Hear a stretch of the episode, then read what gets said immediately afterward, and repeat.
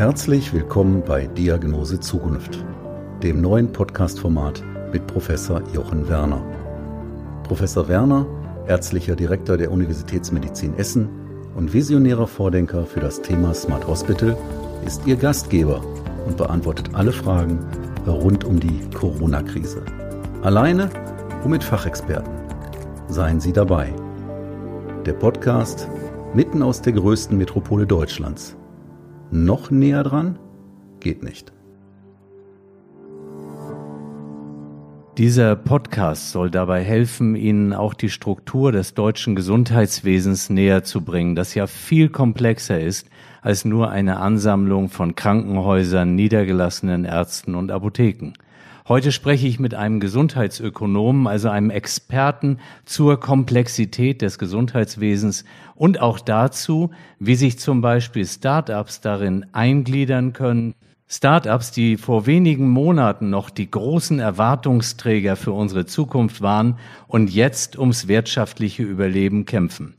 Was aber haben sie gerade jetzt für Chancen? Heute ist Dienstag, der 21. April 2020. Mein Name ist Jochen Werner. Ich bin Vorstandsvorsitzender und ärztlicher Direktor der Universitätsmedizin Essen und ich bin absolut davon überzeugt, dass wir mit der Digitalisierung das Gesundheitswesen nicht nur deutlich besser, sondern vor allem auch menschlicher machen werden. Meine Gedanken hierzu erfahren Sie in diesem Podcast Diagnose Zukunft, aktuell noch mit dem Corona-Special, bald aber noch viel intensiver fokussiert auf die großen neuen Entwicklungen der Medizin. Neben diesen spannenden Themen gebe ich Ihnen auch immer einen kurzen Einblick in das Geschehen unserer Universitätsmedizin rund um die Corona-Krise. Wie ist der Stand heute? Unverändert zwischen aktuell 40 und 50 Patienten werden bei uns stationär behandelt. In unserer Krankenhauseinsatzleitung befassen wir uns jetzt aber auch damit, wie wir uns im Non-Covid-Bereich des Klinikums weiterentwickeln, also genau dort, wo wir keine Covid-Patienten behandeln. Wir haben das Klinikum untergliedert in einen solchen Non-Covid und in einen Covid-Bereich, weil wir der Ansicht sind, dass man dadurch Infektionsrisiken wesentlich besser gebündelt bekommt. Dieser Non-Covid-Bereich umfasst die Betten, die zum Beispiel für Behandlungen von Krebspatienten erforderlich sind oder von Patienten mit Herz-Kreislauf-Problemen, orthopädische Patienten und ganz viele andere. Und jetzt überlegen wir, wie kommen wir so langsam in den Regelbetrieb zurück? Und das geht natürlich nicht von heute auf morgen. Man muss mit den Patienten wieder Kontakt aufnehmen. Äh, man muss die Einbestellkalender aufeinander abstimmen und was wir nicht tun werden, ist, dass dieser ganz neu strukturierte Covid-Bereich wieder aufgelöst wird, weil wir einfach der Ansicht sind, dass wir hier noch unserer ganz besonderen Funktion als Covid-Zentrum, als universitätsmedizinisches Covid-Zentrum mitten im Ruhrgebiet auch weiter gerecht werden müssen.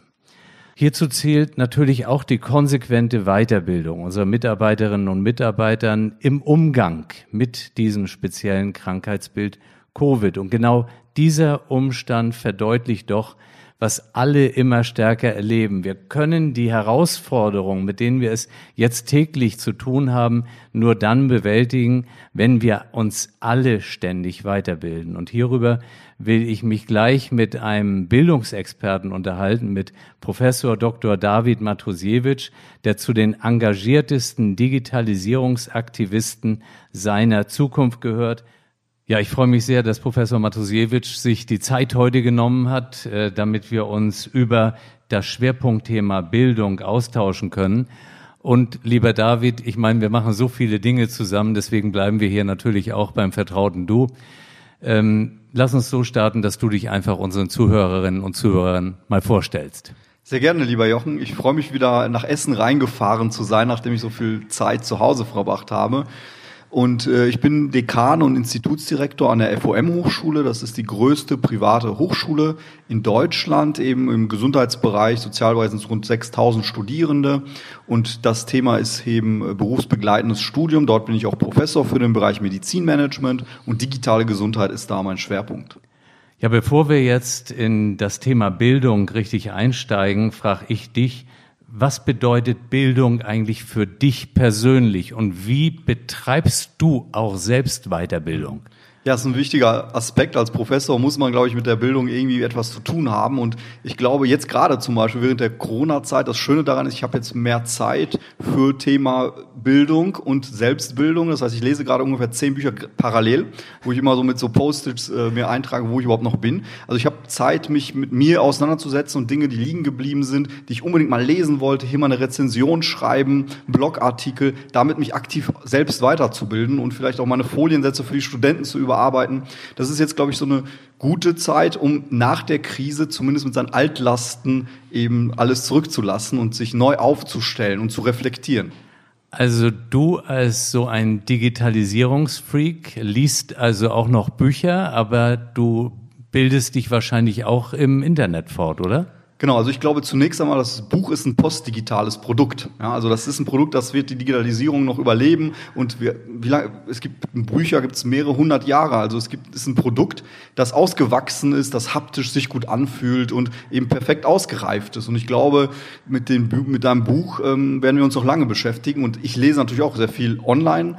Also das Thema ist eben Selbstbildung durch zum Beispiel LinkedIn, durch Xing, durch Blogartikel. Also dieses Thema, sich selber selber fortbilden durch kleine Einheiten ist für mich auch ein wichtiges Thema. Also Studien und so weiter, das finde ich ja heute bei einem guten Post auf Social Media genauso, dass ich dort eben eine Harvard-Studie verlinkt bekomme, den Abstract und mir dann sozusagen die ganze Studie durchlese. Deswegen, Bildung ist nicht nur Buch, Bildung ist auch Internet, Bildung ist Social Media, Bildung ist Face-to-Face, -face, aber auch digital. Ich glaube, es gibt viele Variationen. Nun, wenn wir uns vor einem halben Jahr über dieses Thema unterhalten hätten, du bist Professor an der FOM Hochschule, du warst dort oder bist eingebettet in eigentlich ein ganz klassisches Hochschulsystem. Ähm, in den wenigen Wochen jetzt hat sich da was verändert? Ja, das kann man sagen. Unser größter Wert war immer das Thema Präsenzstudium berufsbegleitend. Das heißt, unsere Studenten, die gehen alle tagsüber meistens arbeiten, abends kommen sie zur Hochschule und dieses Thema Face-to-Face, -face, aber auch in kleinen Gruppen zusammen Dinge arbeiten, diskutieren. Das Shit, das ist unser Markenkern ein bisschen. Und plötzlich wurden wir von Vollgas ausgebremst. Ne? Als Hochschule mit 60.000 Studenten, rund 2.000 Dozenten kann man sich vorstellen, wie das ist, von heute auf morgen plötzlich von zu Hause aus entsprechend Lehre zu machen. Und das ist natürlich eine große Range. Es gibt dann Leute, die haben eben zu Hause jetzt mehrere Kameras, die haben sich ein Studio gebaut, die haben versuchen 4K sich da entsprechend zu überbieten, wer die tollste, interaktivste Vorlesung hat, welche, welche Tools nutzt und, und, und. Und andere wiederum, die mussten erst los in den Baumarkt und sich äh, irgendwie eine Webcam kaufen. Also von daher ist das, glaube ich, diese Umstellung schwierig gewesen, aber ich bin doch froh, dass wir das so kurz hin äh, bekommen haben. Und natürlich hat das auch Vorteile jetzt, die Vorlesung via äh, Webcam und so weiter. Zum Beispiel, wenn ich das kurz erklären darf, ich mache das meinen Studenten so, dass sie eben alle ihr Video einschalten sollen, dass die alle ihren Namen dort reinschreiben und dass ich aktiv Leute ansprechen kann in der Vorlesung. Und eben wir auch so ein bisschen das Thema Breakout-Sessions haben, dass ich virtuelle Räume habe, dass die sich in kleineren Gruppen dann austauschen können und wieder im großen virtuellen Raum man gemeinsam bespricht. Also es hat auch Vorteile. Gestern zum Beispiel und vorgestern hatte ich eine externe Referentin eingeladen. Die hatte auch keine Reisekosten und Reisezeit mitbringen müssen, einfach eingeschaltet. Und plötzlich hatte ich auch noch andere Leute, die, die eigentlich nicht nach Vorlesung sind, die sehr schnell da äh, mitmachen können. Und das ist natürlich der Vorteil daran. Und da kann man doch wirklich sagen, Corona hat das ganze Thema wirklich katalysiert. Ähm, das wäre ansonsten definitiv nicht so schnell passiert.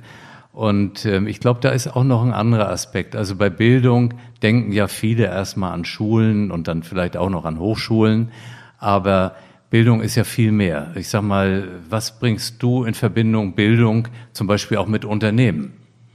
Genau, also das ist auch ein riesiges Thema. Ähm, bei Unternehmen geht es um das Thema Weiterbildung ne, oder zunächst einmal Ausbildung, dann Weiterbildung, ständige Fortbildungen und so weiter und eben das Thema Unternehmenskultur. Das heißt, wie bin ich aufgestellt als Unternehmen? Also Unternehmenskultur sagt man, das sind Werte, Normen und Einstellungen, welche die Entscheidungen, Handlungen, das Verhalten der Mitglieder in der Organisation eben äh, mitprägen. So, und jetzt gibt es Unternehmen, die haben eine Unternehmenskultur, die auf Bildung aus ist So nach Motto immer wieder Weiterbildung, immer wieder die Mitarbeiter dazu bewegen, sich Innovationen auseinanderzusetzen. Und Unternehmen, ja, die, die lassen das ein bisschen schleifen. Und da ist eben dann, glaube ich, so ein bisschen der Unterschied zwischen Unternehmen jetzt in der heutigen Zeit, das Thema ist ja auch so ein bisschen Digitalisierung, dass ich eben eine Kultur habe, die das fördert, also Innovation fördert, smarte Ideen fördert, auch mal Fehler zulässt und andere wiederum, die eher nach Sicherheit aus sind, die nach tradierten Werten sozusagen das, was sie schon immer gemacht haben, immer weitermachen. Und in diesem Zusammenhang ist vielleicht auch Fehlerkultur ein wichtiges Thema, wenn es auch um Bildung geht und auch um neue Ideen, Innovationen. Es gibt Unternehmen, da sind Fehler geduldet. Man spricht ja auch davon eben eine offene Fehlerkultur und andere wiederum, da sind Fehler nicht akzeptiert. Ne? Und so eine Art so eine Kultur Blame and Shame, sagt man auf Englisch. Also jemand auf Finger zeigen, der einen Fehler gemacht hat und der soll sich dann schämen, der soll sich dafür eben erklären. Und ich glaube, diese flache Hierarchie, die fördert Bildung und Wissensgewinn, weil ich dann einen Fehler mache, aber daraus lerne. Und andersherum, die anderen eben starre Hierarchien, lange Diskussionen, Verantwortlichkeiten und so weiter, die hemmen auch so ein bisschen, dass die, die Mitarbeiter sich selbstständig auch weiterbilden und damit auch neue Wege suchen und damit eben das Unternehmen besser aufgestellt ist. Ja, uns beschäftigt das auch sehr, das Thema. Ähm, wir sind ja hier als Universitätsmedizin Essen ein Unternehmen mit 8500 Mitarbeiterinnen und Mitarbeitern. Und ich glaube, wir müssen wirklich ganz neu denken und immer mehr äh, darauf fokussiert sein, den Aspekt Bildung eben auch für die vorhandenen Mitarbeiterinnen und Mitarbeiter nach vorne zu stellen. Und zwar nicht nur jetzt fachlich, sondern auch gesellschaftspolitisch und was da alles zugehört. Aber wenn du, du hast ja auch mit großen Unternehmen zu tun, ähm, sag mal, was können die großen Unternehmen vielleicht auch in dieser Zeit von kleinen Unternehmen oder auch von Startups lernen? Ja, das ist eine sehr spannende Frage. Also das fängt schon mit dem Erscheinungsbild an. Bei Startups spricht man von weißen Sneakern und bei etablierten Unternehmen eher von schwarzen Lederschuhen, also so schwarz-weiß betrachtet. Ne? Also äh, Startups haben eher so eine Art Wir-Kultur. Das heißt, wir entwickeln etwas zusammen. Vor kurzem hat die Bundesregierung ja diesen Hackathon gestartet, der größte der Welt, Wir versus Virus beim äh, Covid-Thema. Und da waren 14, ich meine 40.000 Leute, die sich eben zusammengetan haben mit verschiedenen Tools, Dinge am Wochenende arbeiten. Das ist so diese Wir-Kultur. Wir entwickeln einfach, machen. Da geht es nicht um wer, was, welche Hierarchie. Und bei, bei etablierten Unternehmen ist es auch eine Ich-Kultur. Ne? Sozusagen ich als Abteilungsleiter habe die Verantwortung, ich gebe das runter, die Kommunikation und ich entscheide, ob was gut ist, was nicht. Deshalb hat man beim Startup eher die Innovation im Fokus, bei dem etablierten Akteur eher die Imitation, gucken, was machen die Wettbewerber. Ähm, und dann vielleicht ein wichtiges Thema, Purpose. Purpose heißt Sinn, Zweck und Ziel. Kein Startup gründet sich einfach so heraus, sondern eben weil dieser Ziel, dieser Purpose einfach da ist. Man möchte die Welt verbessern, man möchte etwas entwickeln. Während eben bei etablierten Akteuren, ich hatte zum Beispiel meinen letzten Präsenztermin noch in diesem Jahr, auch mit einem Unternehmen, da wusste man erst gar nicht, was ist unser Ziel überhaupt. Den haben wir verloren auf dem Weg dahin. Ne? Wir bewerben uns jetzt noch auf Ausschreibungen und so weiter, aber da ist nicht mehr diese, diese Leidenschaft und diese Begeisterung, einfach da etwas verändern zu wollen in größeren Unternehmen. Und da können wir, glaube ich, viel von Startups lernen, die gerade eben diesen Purpose haben, die gerade im Jung, frisch, mit flachen Hierarchien auch neue Ideen ansetzen. Und dafür brauche ich ganz viel Bildung. Ja, und wenn man sagt, äh, das können die von Startups lernen, dann frage ich mich, ähm, gibt es auch was oder was können die Startups heute von den Unternehmen auch lernen? Ja, ich glaube, die Kombination diese jungen Startups mit ihrem frischen Wind, Ideen und ihrer Naivität, muss man ja auch sagen, brauchen natürlich auch das Wissen, das sich über Jahre, Jahrzehnte in den etablierten Unternehmen äh, niedergeschrieben hat. Also zum Beispiel scheitern viele Startups, mit denen ich auch zu tun bin, am Thema Finanzierung, weil das DRG-System, weißt du selber, im Krankenhaus ist hochkomplex. Der Morbi-RSA einer Krankenversicherung, ne? Zuweisungen, Leistungsausgaben, das zu verstehen, ist hochkomplex. Amnok bei den Arzneimitteln, hochkomplex ärztliche ambulante Versorgung mit Punkten und äh, floatenden Systemen und, und, und, versteht kein Mensch. Und das beides zusammenzubringen, diese Wissen der etablierten Welt über jahrzehntelange Bildung, Weiterbildung und so weiter, mit den neuen Ideen der Startups zusammenzubringen. Und ich habe jetzt natürlich die schöne Möglichkeit, zum Beispiel, es gibt Online-Universitäten, aber auch Universitäten wie in Harvard, die bieten jetzt zum Beispiel an, einen Monat kostenlos auf die ganzen äh, Kurse und so weiter zuzugreifen. Das heißt, als Startup kann ich mich heute jetzt gerade sehr gut weiterbilden und ich muss mein Geschäftsmodell gerade überdenken.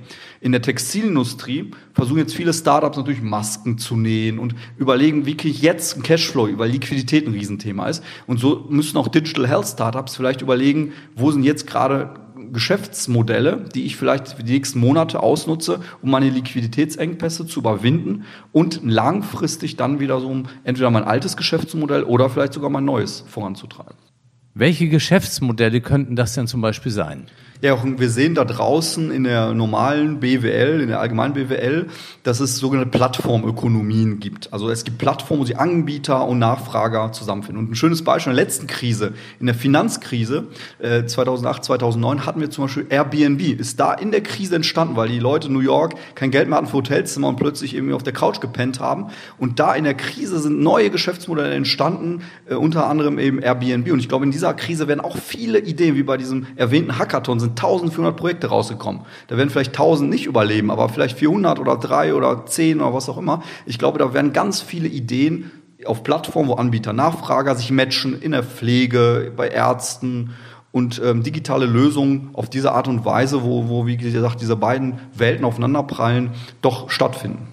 Ja, und ein solches Modell ist ja zum Beispiel auch an der Universitätsmedizin Essen genau in dieser Phase umgesetzt worden. Die Bedienung von Kernspintomographen quasi von zu Hause aus.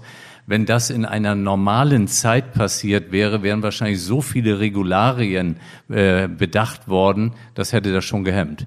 Genau, das war für mich auch beeindruckend. Das ist, glaube ich, einmalig in der Welt, dass eine medizinisch-radiologische Assistentin via Fernbedienung von zu Hause quasi ein MRT bedient. Und beim MRT ist noch ein Mensch, der auf den Patienten aufpasst, völlig klar. Aber das sind einmalige Innovationen, die in der Krise entstehen. Und das ist das Schöne. Ein anderes Beispiel, das ich vielleicht noch nennen kann, ist dieses, diese dänische Firma UVD Robots. Das ist wie so eine Lichtröhre, wie ein Solarium senkrecht, das mit 5 kmh durchs Zimmer fährt und 99,9 Prozent der Keime, aber auch der Covid, des Covid-Virus töten kann. Das heißt, ich schütze meine Mitarbeiter in der aktuellen Phase, aber ich glaube, in Zukunft in Wuhan und Umgebungen werden 2000 dieser Roboter schon genutzt. In Deutschland wird das auch so sein und ich glaube, Krise hat auch Chance für Innovation. Gegen Ende dieses Podcasts komme ich immer darauf zu sprechen, was hat der Experte für einen Rat an die Zuhörerschaft? Ähm, David, was kannst du raten? Also ich kann raten, um das vielleicht nochmal auf dieses Fehlerthema zurückzugehen, man darf ruhig Fehler machen, man sollte den Fehler nur nicht zweimal machen. Ich glaube, wir brauchen für Innovation, sei es der etablierte Akteur oder Startup, eine offene Kultur, das auch wirklich durch Ausprobieren, durch Lernen dann entsprechend es zu neuen Prozessen kommt. Das ist völlig okay, da darf man auch mal einen Fehler machen, das muss auch von der Organisation oder vom, vom Geschäftsmodell auch irgendwie mit berücksichtigt werden, dass man eben da weitermachen kann und dafür nicht mit dem Fingerzeig irgendwie in die Ecke gedrängt wird. Und dann hat ja Steve Jobs so schön gesagt, ähm, Bildung ist the next big thing. Und ich glaube, heute mit Online-Bildung, Online-Kursen, kleinen Lerneinheiten, ich glaube, das, was wir machen mit Digi Health Talk, mit unseren Veranstaltungen, so kleine, äh, man nennt das ja auch MOOCs, ne, so kleine Mikroeinheiten, Mikro-Learning, da ist, glaube ich, in der Welt so viel Wissen da, dass wir eben uns vernetzen können, in der Community uns auch mal treffen, mal feiern und voneinander lernen. Und ich glaube, es gibt diesen schönen Spruch, Geld rollt weg, Bildung bleibt. ja, das ist äh, fast ein gutes Schlusswort. Aber wir wollen nach vorne auch ein bisschen blicken. Und zum Ende kommt eben meine Frage, äh, Titel des Podcasts Diagnose Zukunft. Wo siehst du die Zukunft? Wie wird sich das weiterentwickeln? Also ich sehe uns als Wirtschaftsstandort Deutschland da natürlich in dem Vorteil, dass wir eben sehr viel gutes, qualitätsgesichertes Wissen haben. Und als Geschäftsmodell eben uns da auch gut positionieren können, auch gerade im Digital Health Bereich. Weil zum Beispiel USA ist sehr, sehr geldgetrieben. Ne? Da geht es darum, schnell Geld verdienen und Datenschutz, Datensicherheit spielen überhaupt keine Rolle und so weiter. China wiederum sehr kontrollbezogen. Wir wollen eben wissen, was der Bürger macht und so weiter. Und wir in Europa haben unsere Werte. Und hier in Deutschland ist viel Know-how da. Und ich glaube, wir müssen weg von dieser Industrienation hin zu einer digitalen Nation. Ich hoffe, diese Krise zeigt uns, dass wir plötzlich doch Videotelefonie können, doch Telemedizin in Krankenkassen funktioniert, in Krankenhäusern funktioniert, in der Arztpraxis. Und das ist die Chance, die ich sehe, dass wir uns jetzt in einer super schnellen Zeit, ich nenne das Zeitschmelze, weitergebildet haben, weil wir es gemusst haben und diese Chancen mitnehmen in die neue Welt. Ich will gar nicht vielleicht zurück in die neue Normalität, weil die alte Welt doch auch ihre Defizite hat und hoffe in der neuen Normalität, dass wir eben dieses Agilität, Flexibilität, schnell anpassungsfähig und auch mal Risiken eingehen, dass wir das mitnehmen. Lieber David, das war jetzt im Grunde schon das zweite Schlusswort, aber ich muss eine Frage noch anschalten, weil wir haben ja ganz viel zu tun gehabt, auch mit diesem Thema Digitalisierung, Bundesgesundheitsministerium, das digitale Versorgungsgesetz. Was ist deine Einschätzung? Wie wird das jetzt weitergehen? Äh, ist die, die Geschwindigkeit zu halten, die mal auf die Straße gebracht war? Oder denkst du, jetzt verlangsamt das alles? Wie siehst du das?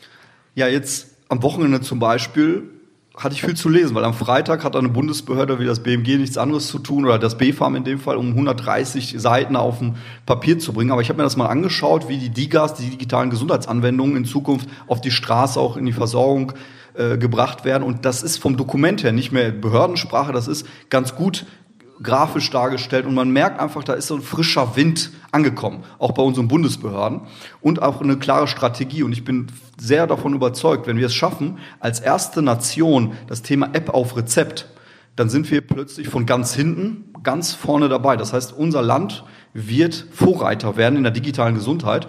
Und das ist meine Zuversicht, dass wir plötzlich wie bei Arzneimitteln Referenzland werden, so wie Deutschland auch mit dem Thema App auf Rezept auch international Maßstäbe setzen. Und es gibt so viele tolle Leute da draußen. Wir haben ja mit sehr vielen auch Interviews geführt und andere werden wir Interviews führen mit, mit Digi Health Talk.